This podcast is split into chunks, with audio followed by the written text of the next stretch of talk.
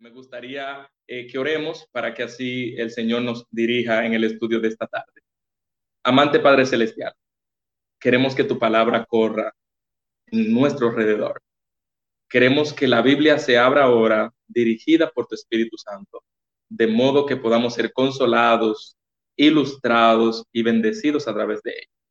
Padre Santo, tu pueblo está pasando por grandes pruebas, pruebas que parecen como las de Daniel, como las de sus amigos, eh, pruebas de fuego, pero tu pueblo, Padre Santo, tiene a su lado a Cristo Jesús.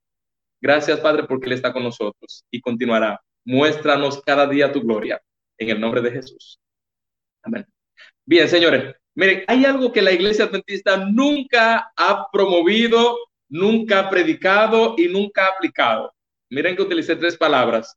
No ha, no ha promovido, no ha aplicado, es verdad, ni nunca ha predicado y es el evangelio de la prosperidad. La iglesia no cree en tal cosa como un evangelio independiente para la prosperidad, es decir, que Jesús haya, haya dedicado un tiempo especial para hablar de prosperidad independientemente al sufrimiento.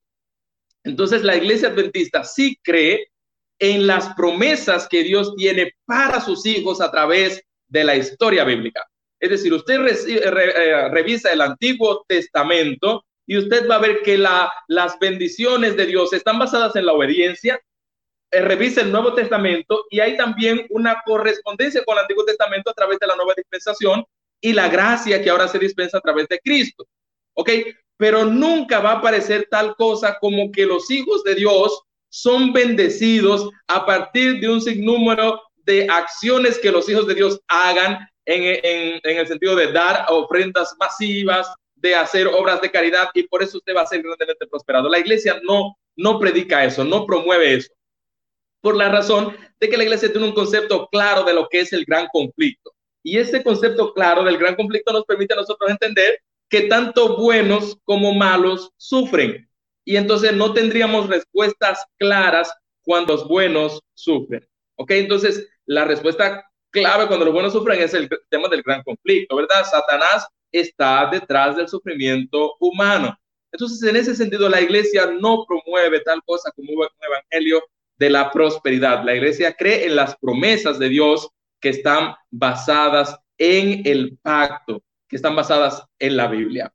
En ese sentido, la iglesia no tiene problemas con verificar los textos en la Biblia, donde tanto los apóstoles en el Nuevo Testamento y los en el Antiguo Testamento hablan de las pruebas difíciles por las cuales atravesaría el pueblo. Pero en medio de todos todas estas exposiciones acerca de las pruebas y dificultades que atravesaría el pueblo de Dios, todos estos profetas y apóstoles se aseguran de presentar la salida que Dios le daría a su pueblo en medio de las pruebas. Por ejemplo, Daniel en su capítulo 12, terminando la exposición de su libro, dice que vendrá un tiempo de angustia cual nunca fue visto para el pueblo de Dios, un gran tiempo de angustia. Pero en ese tiempo se levantará Miguel y peleará por su pueblo. Noten ustedes, tiempo de angustia, tiempo de prueba, tiempo de dificultad, pero ahí va a estar Miguel. ¿Ok? No exime la Biblia nunca a los hijos de Dios de atravesar por el sufrimiento, de atravesar por las dificultades, porque eh, estemos atados al pacto. ¿Ok? Hay una, tenemos que entender esto claro, porque muchas veces nos vamos a frustrar como cristianos si decimos, no, pero que yo soy un hijo de Dios, yo lo obedezco a Dios, guardo los mandamientos, yo doy el diezmo, voy a la iglesia temprano, eh, hago obra misionera, ¿y por qué me dio cáncer? ¿Por qué me dio COVID? ¿Por qué falleció mi, mi mamá de COVID?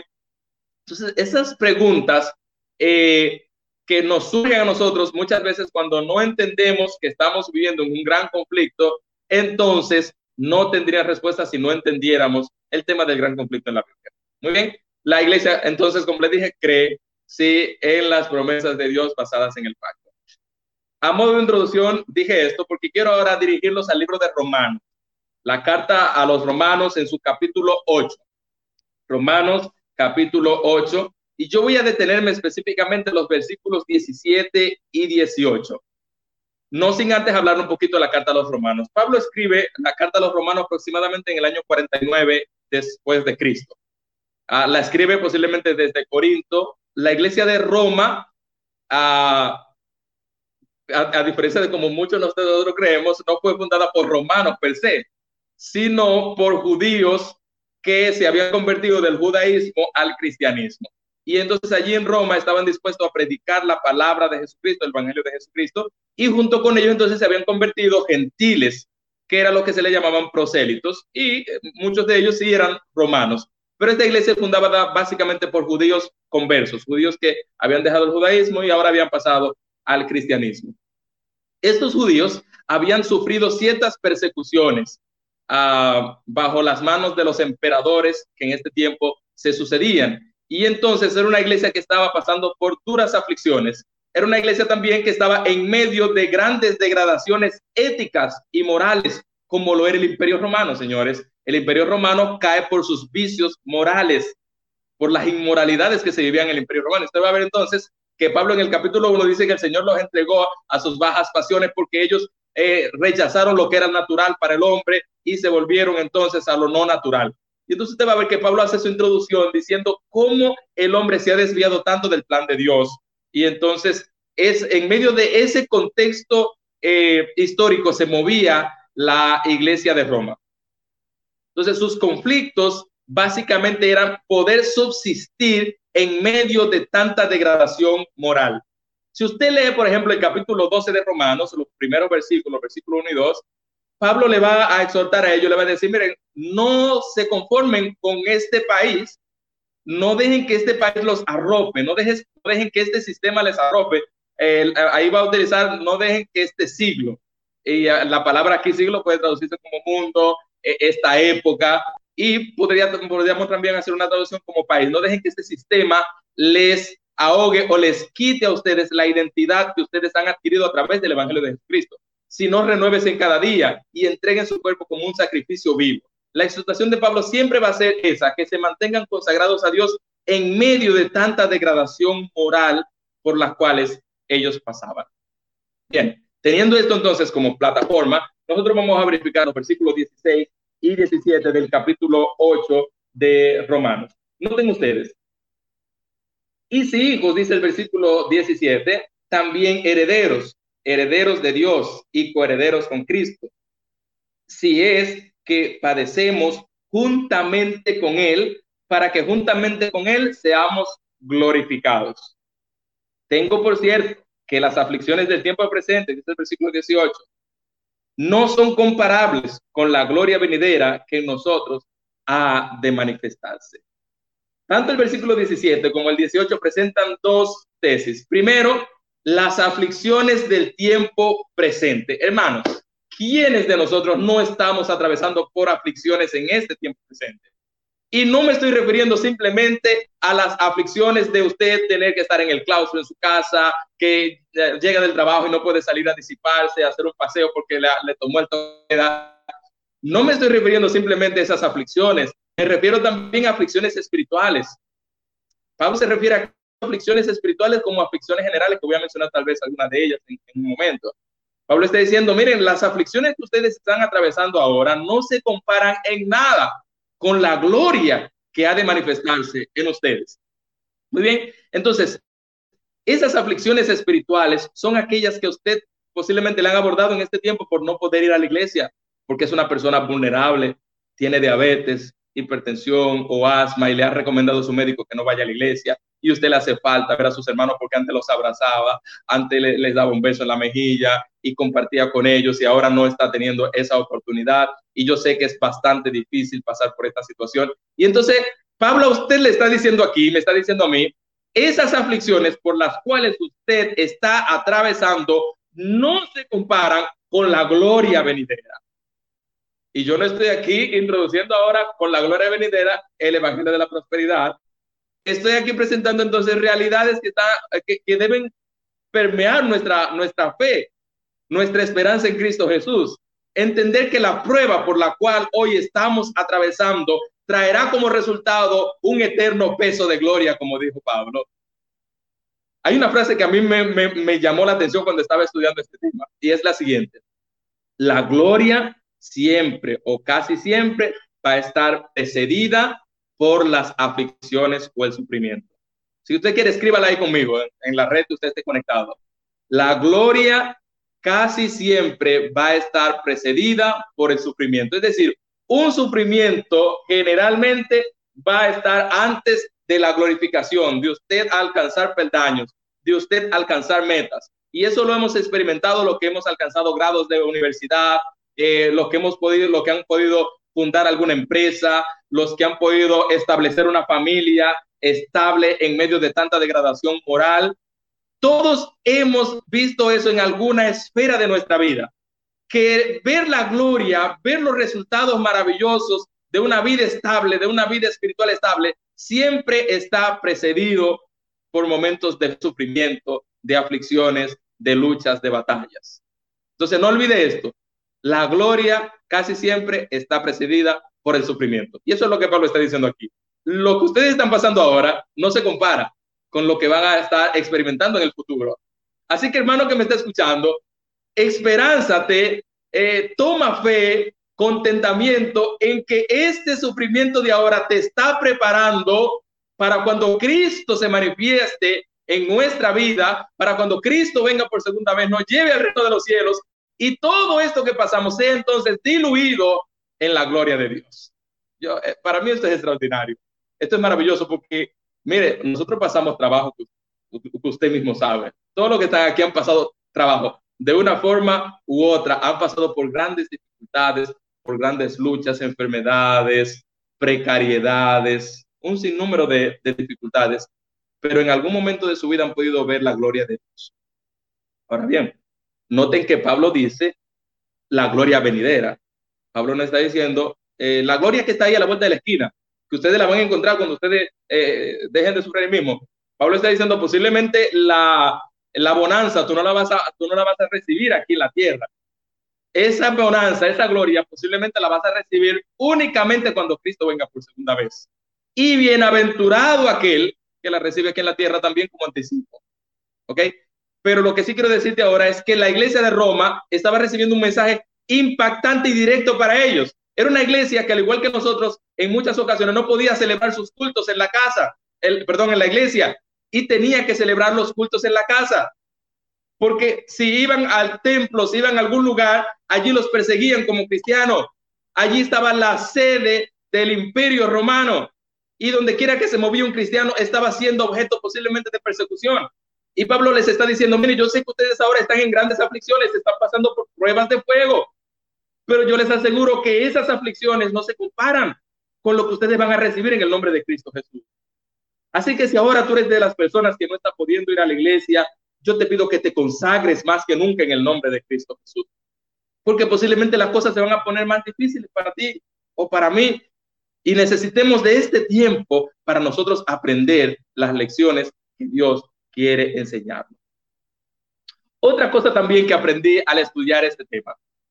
Pablo está aquí utilizando, como le dije, dos conceptos contrastantes, sufrimiento y glorificación, aflicciones y glorificación. Y es como si usted pone una balanza. Y Pablo está diciendo, en la balanza los dos platillos antes de recibir antes de recibir los objetos están en el mismo nivel. Cuando usted coloca las aflicciones, cuando usted coloca las aflicciones, la balanza baja. ¿Verdad? La balanza baja. Pero cuando usted coloca la gloria de Dios, esa balanza no puede quedarse igual. La gloria de Dios pesa más y se lleva por delante y tumba y desecha todo lo que tiene que ver con las aflicciones. ¿Ok?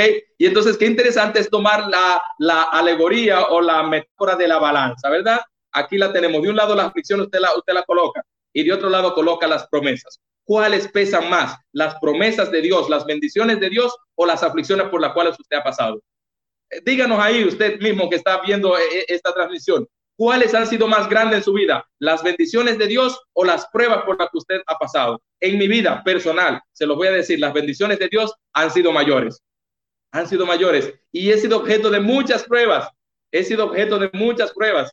Yo recuerdo que cuando yo tenía, estaba cumpliendo los 18 años, y yo quería un trabajo. Estaba pasando por problemas difíciles en mi economía. Y entonces eh, conseguí una entrevista de trabajo en la Coca-Cola.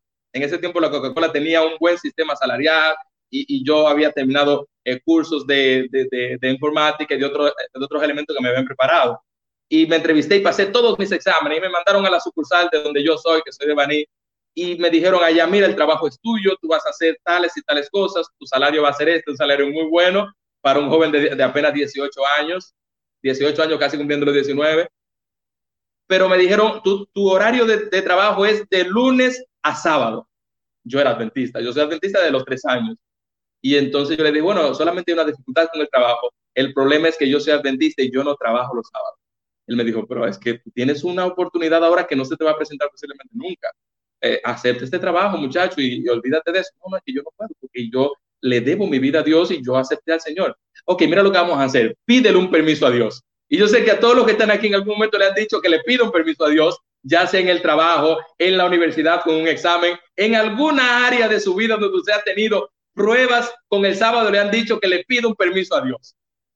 Yo estoy seguro de eso. Y entonces yo le dije, y ahí mismo el Señor me iluminó y yo le di una frase que yo no puedo olvidar todavía, y han pasado ya eh, casi 15 años, yo no puedo olvidar esta frase, yo le dije, yo no puedo pedirle permiso a Dios, porque ya Dios dijo lo que yo tenía que hacer.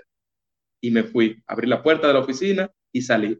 La persona que me consiguió la entrevista luego me dijo, mira, tú eres, eh, tú eres un tonto, desaprovechaste, etcétera, etcétera. Le hago la historia corta diciéndole que a partir de ahí yo conseguí un trabajo como profesor de Biblia en el Colegio Adventista y el Señor me hizo el llamado para yo ser un ministro del Señor. Así que las pruebas por las que yo he pasado no se comparan en nada con la gloria y las bendiciones que he recibido de mi Padre Celestial. Y yo estoy seguro que con usted ha pasado lo mismo y seguirá pasando en el nombre de Cristo Jesús. ¿Cuáles han podido ser algunas de esas aflicciones? No solamente en el ámbito espiritual, no solamente en el ámbito espiritual. Bueno, usted ha estado pasando por aflicciones eh, de dolor porque ha perdido algún ser querido en este tiempo. Y en este momento entonces Jesús llega a través de este mensaje del apóstol Pablo en el versículo 18 del capítulo 8. No olvide este texto, hermano, no lo olvide. Romanos 8, 18. No se comparan en nada las pruebas, las acciones con la gloria venidera. Y ese, ese, sufrimiento que usted ha tenido, el Señor le dice, yo te lo voy a compensar y te lo voy a multiplicar por lo que tú no te imaginas.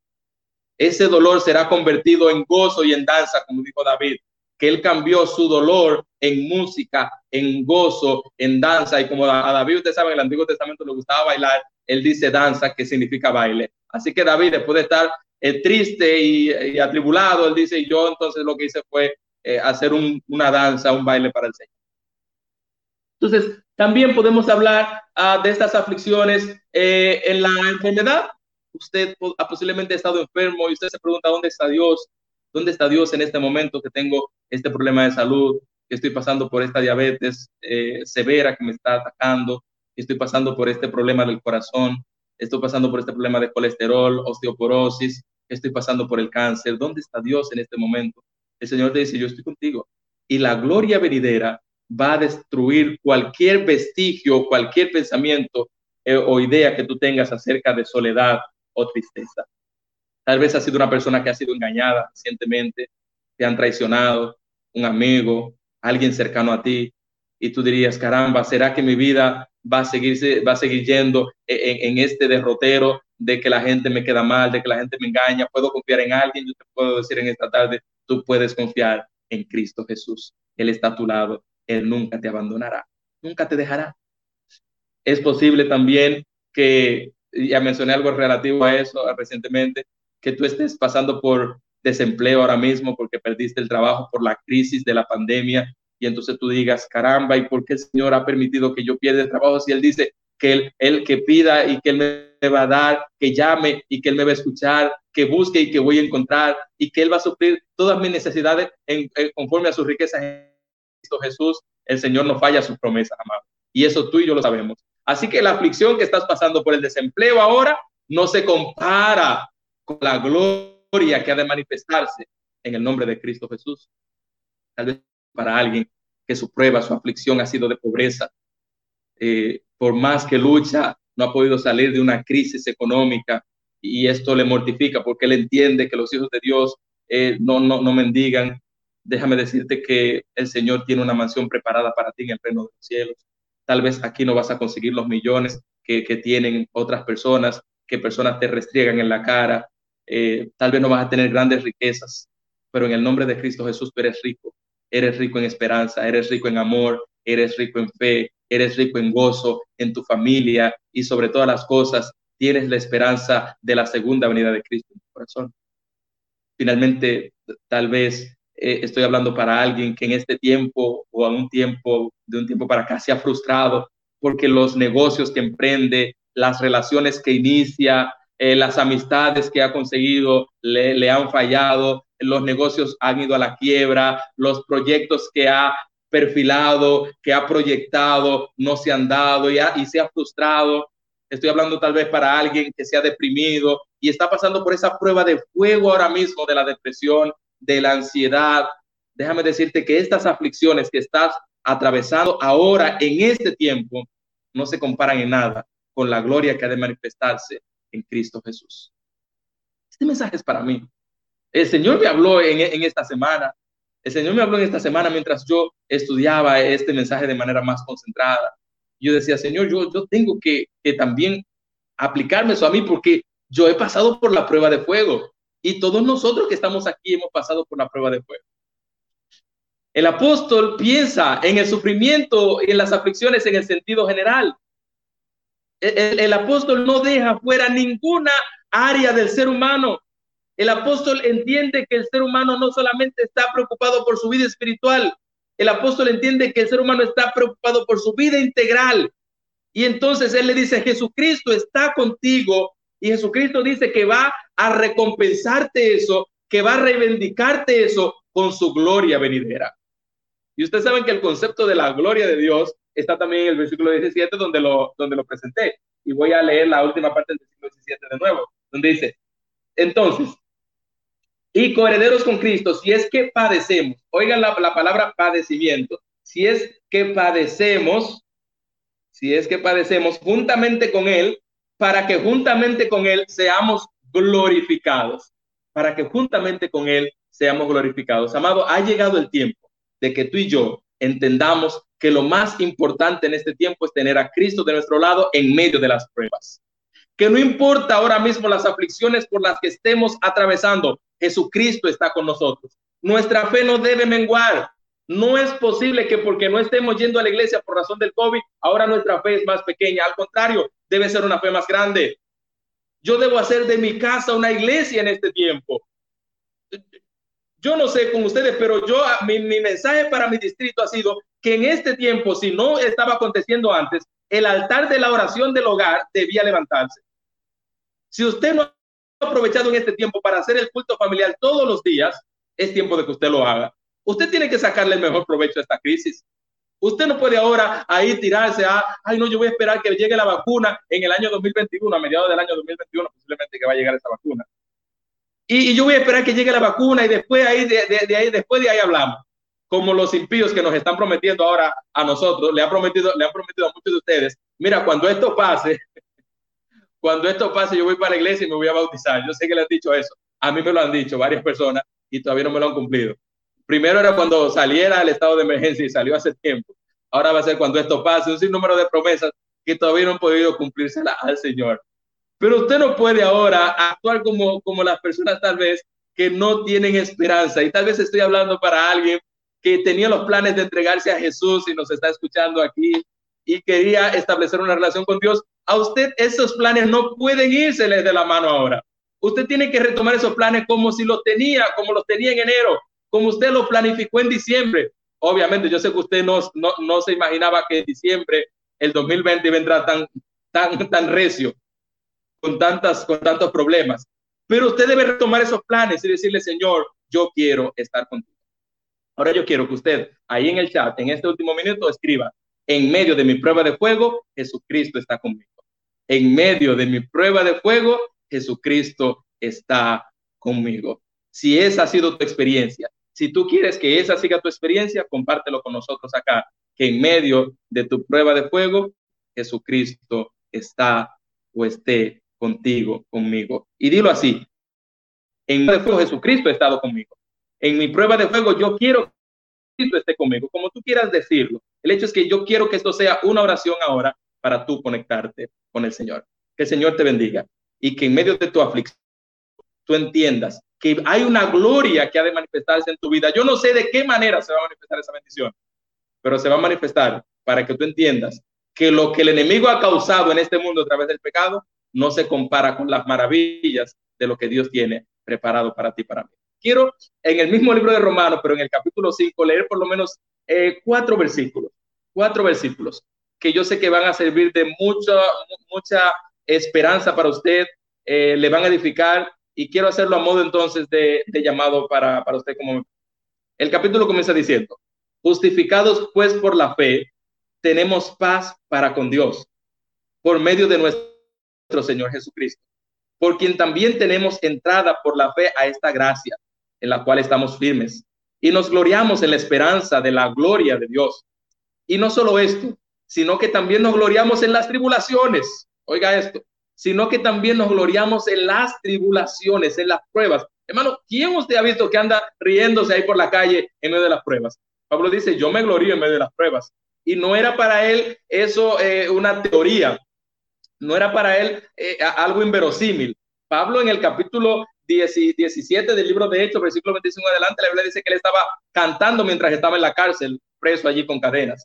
Él dice, yo me glorío también en las aflicciones, en las tribulaciones, al saber que la tribulación produce paciencia. Amado, si algo va a producir en ti esta crisis, estas dificultades por las cuales estás pasando, es un es paciencia, es esperar en Dios. Es tú tener un carácter que no se eh, exalta, que no se desespera por, por cualquier cosa, sino que sabe esperar el tiempo perfecto de Dios. Concluyo diciendo lo que dice Pablo en el versículo 4. Y la paciencia, y la paciencia prueba, y la prueba esperanza, y la esperanza no defrauda. Pero algo que me llama la atención aquí es que la paciencia prueba, pero hay, hay otra versión de la Biblia que dice, y la paciencia produce un carácter aprobado. Eh, la palabra prueba aquí la, la Biblia de 1960, yo uso la del 95 aquí, pero la versión de 1960 dice, produce un carácter aprobado, la paciencia. Es decir, la paciencia forma en usted la resiliencia, lo que nosotros en psicología conocemos como resiliencia, que es un carácter que está abierto a cambiar, a, a salir de la crisis a pesar de lo difícil que sea.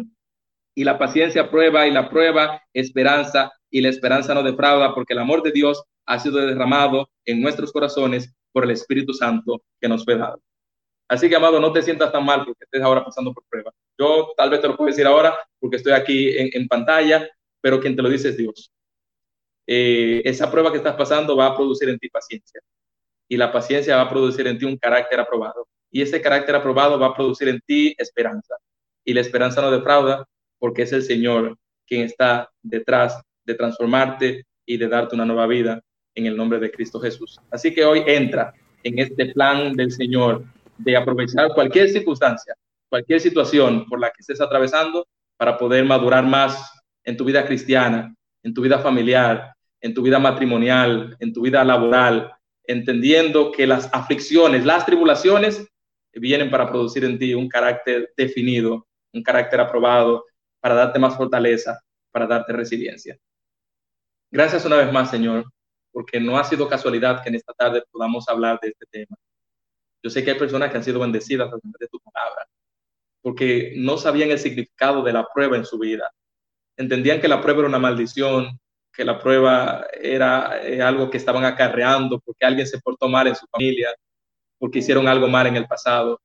Pero ahora entendemos todos que las pruebas tienen el propósito de transformar nuestro carácter, de formarnos en nuestra vida cristiana, y en los otros aspectos de nuestra vida.